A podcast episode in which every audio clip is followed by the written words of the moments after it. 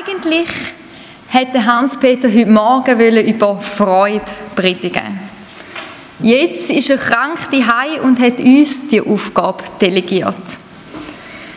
Gott sei Dank ist er nicht gestern Mittag auf uns gekommen und hat, zu uns gekommen und hat gesagt, ich komme nicht, überlegt euch dann mal eine Predigt. Tschüss zusammen. Nein, er hat seine Freudepredigt aufgeschrieben und wir lesen sie jetzt vor. Ich klammere, er hat gemeint, dass er gerade nochmal ein Freudstück oder ein Stück Freude, dass er uns Junge in die Verantwortung kann nehmen kann. Dass unsere Gemeinde eben so reich ist an Gnade und an Gaben, dass wir nicht einfach auf Frauenfeld anrufen und sagen, schickt uns mal eine Pfarrerin oder einen Pfarrer.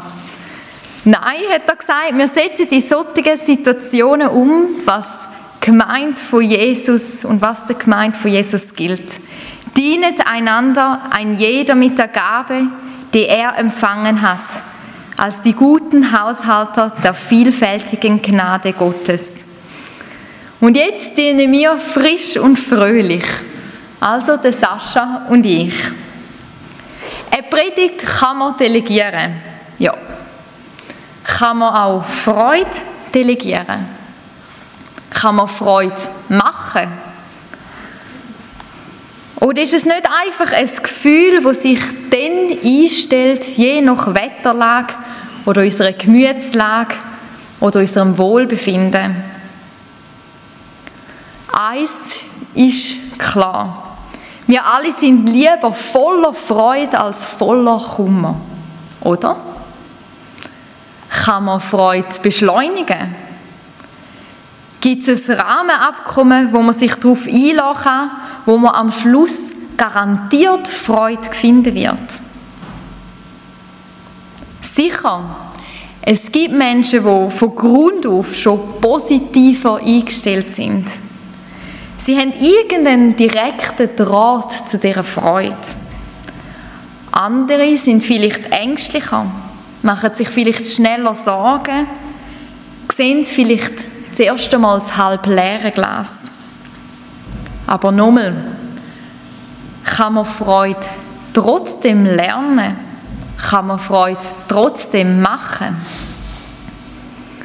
In der Lesung haben wir dazu einen Hinweis bekommen. Da sitzen die jüdischen Männer und Frauen auf den Trümmern ihrer zerstörten Stadt Jerusalem. Sie haben dann unter der Führung von Nehemia die Stadtmauern wieder angefangen aufzubauen. Der erste Schritt ist also gemacht. Aber die Zukunft rundum hat noch nicht so goldig ausgesehen. Es hat Pfinde gehabt. Rung, rung, ringsum hat es Zerstörung gehabt. Es hat kaum etwas zum Leben gegeben. Und Leute sind traumatisiert von diesen Schrecken der Vergangenheit. In jedem Haus war Ruhe anwesend und Mangel hat geherrscht. Aber das Volk kommt zusammen und wird in diesen Trümmern, wo sie sich befinden, Gottesdienst feiern. Sie merken, wir brauchen nicht nur Mauern aus Stein, die uns schützen, wir brauchen auch Brot für unsere Seelen. Und der Esra liest an dem frühen Morgen in der Bibel. Und er liest vom Morgen früh bis am Abend spät. Und wir lesen, die Menschen haben Tränen in den Augen gehabt Sie haben brüllt. Sie haben mehr brüllt, als dass sie durch seine Worte tröstet worden sind. Ja, manchmal tröstet ein gutes Wort oder auch gut gemeinte Wörter nicht, sondern tun vielleicht fast noch mehr weh. Manchmal sagen gläubige Menschen, dass sie wie keine Kraft mehr haben, in der Bibel zu lesen, wenn sie traurig sind. Aber der Gipfel kommt erst. Anstatt dass der Esra die brüllende und trauernde Menschenmenge seine Gemeinde tröstet, vielleicht ihnen Verständnis für ihren Schmerz signalisiert, mit ihnen mitbrüllt, fällt er an, über Freude zu reden. Sogar mit einem Imperativ. Er sagt, Seid nicht bekümmert, denn die Freude am Herrn ist eure Stärke. Die meisten von uns würden wahrscheinlich sagen, Freude kann man sicher nicht befehlen. Ich muss euch leider enttäuschen. Die Bibel ist da ganz anderer Meinung. Im Modus vom Imperativ sagt auch der Paulus im Neuen Testament zu den Christen in Philippi, freut euch immer zu, weil ihr zum Herrn gehört. Und ich sage es noch einmal, freut euch. Liebe Paulus, liebe Esra, jetzt geht es wirklich zu weit. Freude zu befehlen. Ja. Für Christen, ja. Im Lied Jesus meine Freude schrieb der Johann Frank, weicht ihr Trauergeister, denn mein Freudenmeister Jesus tritt herein. Denen, die Gott lieben, muss auch ihr Betrüben lauter Freude sein. Jesus, meine Freude. Und wieder innere Befehlsform. Ruhe raus, ihr Sorgegeister, raus aus dem Haus. Weil Jesus will kommen und er ist der Freudemeister. Was für ein Bild für unser Leben und wie Jesus und der Heilige Geist unsere Gefühle und unsere Seele reinigen wird. Die Autobiografie von einem wahnsinnigen, beeindruckenden Mann, der von einem bekennenden Atheist zu einem überzeugten Christ war, ich rede vom C.S. Lewis, dem Oxford- und Cambridge-Professor, hat seine Biografie überschrieben mit dem Titel Überrascht von Freude. Überrascht. Freude ist ein intensives Gefühl. Es kommt über uns als eine Antwort auf etwas Gutes, auf etwas Schönes. Es ist vielleicht ein unerwarteter Besuch, ein aufmerksames Telefon, ein liebevoller Brief, ein Herzensgeschenk, eine bestandene Prüfung, ein feines Klasse, die Geburt von einem Kind. Überrascht von etwas Äußerem. Es ist etwas Handgreifliches, etwas Irdisches. Aber gibt es auch ein Überraschtwerden von etwas Göttlichem? Ein Überraschtwerden von Gott selber? Das Gottgefühl von Freude in uns persönlich auslösen kann. Und zwar nicht nur als ein momentanes Gefühl, sondern als ein Grundton, wo unsere ganze Lebensmelodie durchzieht. Ja, das gibt's. Der Johann Frank, der C.S. Lewis, der Nehemia und der Esra, der Paulus, die Hirte auf dem Feld und Christen durch alle Jahrhunderte durch, zeugen von dem Wunder, von dieser übernatürlichen Freude. Und der Paul Gerhard hat im 30-jährigen Krieg praktisch seine ganze Familie zum Grab getragen.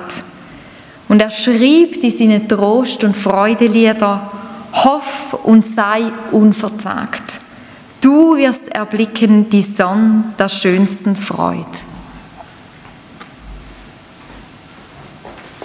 An dieser Stelle will eigentlich Hans-Peter Herzog erzählen, wann er in seiner Exerzitenwoche nach Ostern erlebt hat. Was heißt eigentlich eigentlich? Da es mir aufgesch aufgeschrieben hat, kann ich es euch mitteilen.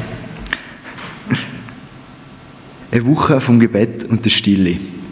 Eine Woche vom Schweigen und auf Gott hören. Übungen machen, aus der reichen geistlichen Tradition der Kirchengeschichte. Zum Beispiel, die eine Übung ist, ein Wort stundenlang immer wieder vor sich her sagen, nur das gleiche Wort denken und in sich hinein, in die Seele einfallen lassen. Das Wort, das ihm zugefallen ist, ist vom Bruder Lorenz, einem Karmelitenmönch, der ein Zeugnis von Paul Gerhard im 30-jährigen Krieg war. Er sagt, unser Werk, dass wir Gott lieben und uns an ihm erfreuen. Unser Werk ist nur, dass wir Gott lieben und uns an ihm erfreuen. Ohne große Emotionen hat er sich auf den Weg gemacht, 30 cm Neuschnee, keine Menschenseele, unterwegs, allein im Tessiner Buchenwald.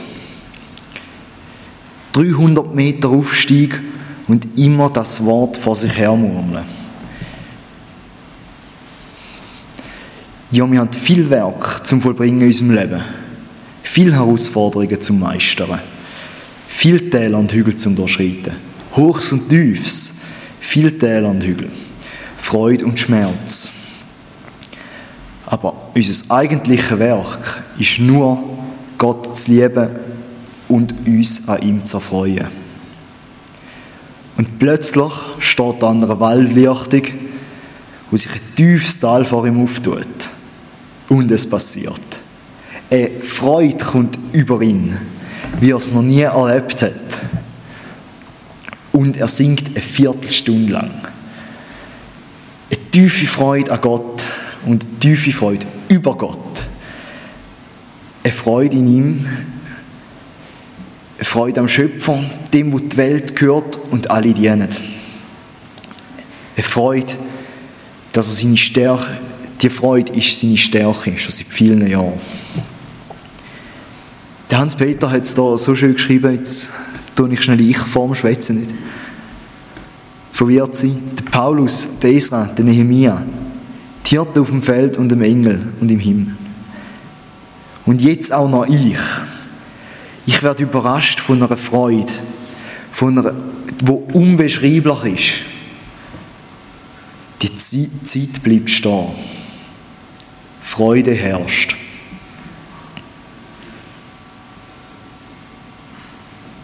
Die einzige Aufgabe, die uns Christen gestellt ist, dass wir Gott lieben und uns an ihm freuen. Ein Imperativ. Und in der Bibel lesen wir, wie Menschen auf dem Imperativ geantwortet haben, Menschen wohl bemerkt, die nicht einfach in Rasa in schöner Natur stehen, übermannt von grossen Gefühlen. Menschen, wie du und ich. Und ihre Antwort ist nicht, das geht doch nicht. Freude kann man nicht befehlen. Nein, ihre Antwort ist, ja, ich will. Ich will mich freuen. Ich mache mir das zur Aufgabe, ich übe dies. Ich übe das. Ich will. Schön sagt es auch der Habakkuk, ein Prophet. In Habakkuk 3, 18 bis 19 steht, ich will mich freuen des Herrn und fröhlich sein ist mein sein in Gott, mein Heil, denn der Herr ist meine Kraft. Und, und, und das, man nicht nur in der exquisiten Woche üben kann, sondern auch im Alltag, das macht uns das Predigerbuch deutlich. Weil dort heißt es, so geh nun hin und iss dein Brot mit Freuden. Interessant ist, dass der Esra schreibt und sagt genau die gleichen Worte. Geht nach Hause, sagt dem Volk, esst und trinket, feiert fröhlich und bei allem gebt auch jenen etwas, wo euch herum leben und nichts haben. Feiert, seid dankbar.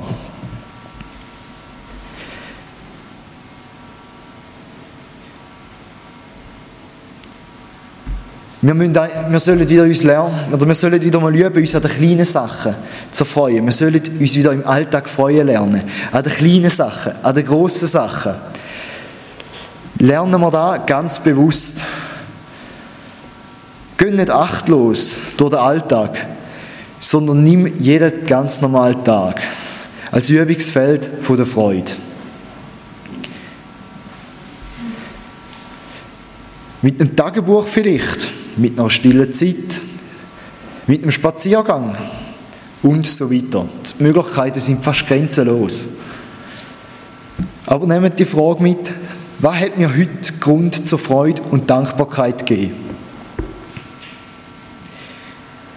Das ist die erste Lektion für alle, wo, die, wo dem Freudemeister Jesus Raum in ihrem Leben geben Trennen nicht Kirche und Alltag. Trenne nicht Geistliches von Weltlichem. Auch diese Welt gehört dem Freudemeister. Und Gott im Himmel freut sich an seiner Schöpfung.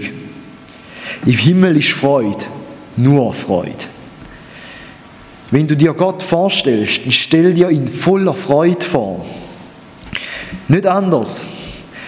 Denn wenn wir, wenn wir in den Himmel kommen, dann gibt es ein Freudefest. So wie es Jesus im Gleichnis vom verlorenen Sohn erzählt. Der Vater, der sich freut, wenn der Sohn und seine Tochter heimkommen. Und denken mal an die Geschichte, was für ein mega Fest das dort gegeben hat. Und das gibt es für jeden von uns, wenn wir in den Himmel kommen. Das war der erste Lernschritt. Jetzt kommen wir die Lernschritte 2 bis 4. der zweite Schritt, christliche Freude, ist Freude über Gott, Freude über Jesus. Freude, wie Gott ist und wer er ist. Der Esra hat an einem Tag einen Tag aus der Bibel vorgelesen und die Menschen haben ihm als, Ant haben als Antwort gebrüllt wie Kind. Warum? Ich denke, es hat zwei Gründe gehabt. Die Liebe bewegt uns zu Tränen.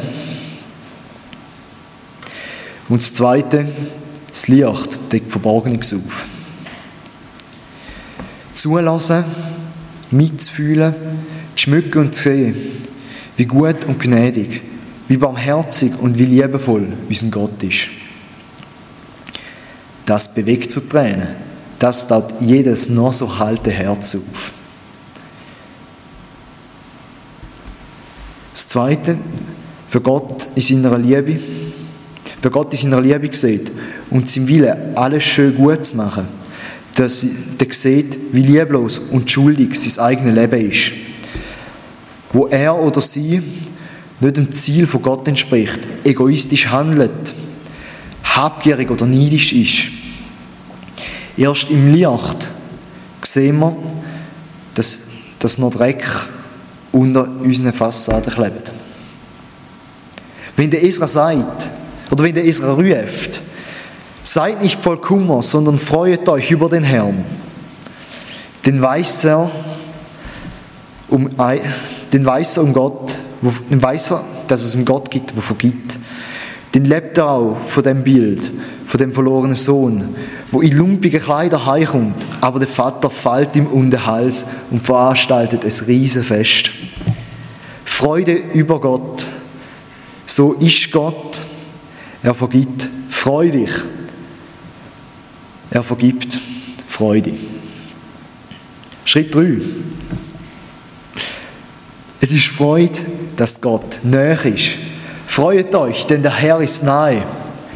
Die Freude über die Nähe von Gott, die Freude über seine Macht und seine Kraft. Denn die Freude am Herrn ist eure Stärke. Macht hat im Himmel und auf Erden. Die Freude an Gott, wo vielleicht nicht gefühlt wird als ein Sieg oder wo einem zum Singen zum Wald animiert, sondern vielmehr eine Freude, wo wie eine Burg ist. Äußerlich ist nicht die Freude angesagt, die Gefühle. Gefühle sind nicht gerade wie an einer Hochzeit. Aber die Freude ist, zu dir Gott kann ich flüren. Zu dir Gott kann ich kommen. Bei dir Gott bin ich sicher. In dieser Nähe werden wir ruhig. Was für eine Freude, in dieser Not einen Schutz zu finden. Immer wieder lesen wir von, den, von dieser Freude in den Psalmen. Ich darf zu Gott hinfliehen. Du bist mein Fels, meine Burg, meine Freude. Ich meine, dass der Paulus und der Silas im Gefängnis in Philippi die Freude gespürt haben, als sie in der Nacht gefesselt sind. Aber sie haben gesungen wie der Hans-Peter im Merliwald steht da, rund, rund um Rasa. Gesungen haben sie von der Kraft und der Nähe von Gott. Das lesen wir auch in der Apostelgesicht 16. Freude über die Nähe von Gott ist nicht gebunden an Kirche und gebunden an Gottesdienst, sondern es ist viel mehr. Im Sturm von Leben kann ich mich in seine Burg zurückziehen, wo jeder Sturm still macht. Jesus ist in meinem Boot und er ist Herr über den Sturm und über die Wellen. Und der vierte Schritt, der vierte Schritt im Leben von der Freude. Eine Freude auf den Herrn. Jesus nachfolgen heißt nicht nur, mein Leben wird voller, schöner, erfolgreicher. Jesus nachfolgen heißt, das Kreuz tragen, sterben, Tränen, Fragen, Spott. Er muss wachsen, aber ich muss abnehmen. Manchmal haben wir Angst, dass wir Gott oder dass wir Christen in unserem Glauben nur noch innerweltlich leben wollen. Wir wollen erfolgreich, schön, beliebt sein, wie alle anderen. Wir wollen alles aus dem Leben herausquetschen. Denn, denn ich meine, man lebt ja nur einmal. 2012 hat es auch wieder der Spruch ist ein bisschen zu der jüngeren Generation gekommen. 2012 hat es den Trend gegeben, YOLO. You only live once. Du lebst nur einmal. Aber warum beschränken wir uns so, dass wir nur, dass wir nur oder warum beschränken wir uns so auf die Welt? Christsein macht nur Sinn, wenn es nach dieser Welt einen Himmel gibt. Die ewige Freude, wo Jesus zig mal beschreibt in seinen Gleichnissen und in seinen Reden, dass er in Ewigkeit mit uns essen und trinken wird. Ein großes Festmahl im Himmel, wo nicht enden wird. Es Feiern und es Freuen, wo unbeschreiblich ist und allen ihre Tränen wegwischt. Ewiges Teilhaben, ewiges Teil sein von unserem Gott, von der Freude. Was für eine Perspektive. Ja, Freude am Herr ist auch immer Freude auf den Herr. Die Bibel lehrt uns, dass Freude nicht eine Frage von unserem Naturell oder unserer Stimmung ist. Freude ist in der biblischen Liste der Früchte vom Geist an zweiter Stelle. Das, was der Geist Gottes in dir und in mir wachsen ist in erster Linie Frieden und Freude. Das Thema Freude muss darum bei uns Christen auf unserer Traktandenliste ziemlich zuoberst oben stehen. Darum ist auch Freude in der Bibel oft im Imperativ. Es ist nicht einfach ein Nice to have, sondern es ist etwas, wo wir lernen können, aber auch lernen müssen. Etwas, was Gott uns definitiv schenken wird und wird. Nämlich nur schon wegen der Tatsache, dass wir in der Ewigkeit einst vor lauter Freude werden juchzen und jubeln. Und dort wollen wir dann nicht sein und nicht gelernt haben, uns zu freuen, sondern wir wollen mit den anderen in den Freudeschrei, die Freude einstimmen. Und wie tun wir uns dieser öffentlichen Freude öffnen? Die Freude, die unabhängig ist von unseren Umständen und von unseren seelischen Verlangen. Die Freude, die ein Geschenk ist vom Heiligen Geist, aber doch gleichzeitig auch muss eingeübt werden muss. Drei Punkte. Freu dich über den Herrn, der, der vergibt. Nichts lieber macht Gott, als uns vergeben und dich und mich in seine Arme zu schliessen. Der zweite Punkt ist Freude über die Nähe vom Herrn. Suchen wir die Nähe in der Stille suchen wir die Nähe, auch wenn Stürme um uns toben und über uns einbrechen. Und der dritte Punkt ist, freu dich auf den Herrn. Verlieren wir die Ewigkeit nicht aus den Augen und stimmen wir jetzt schon die Seite für die Ewigkeitstonart und die Freude. Seid nicht bekümmert, denn die Freude am Herrn ist eure Stärke. Amen.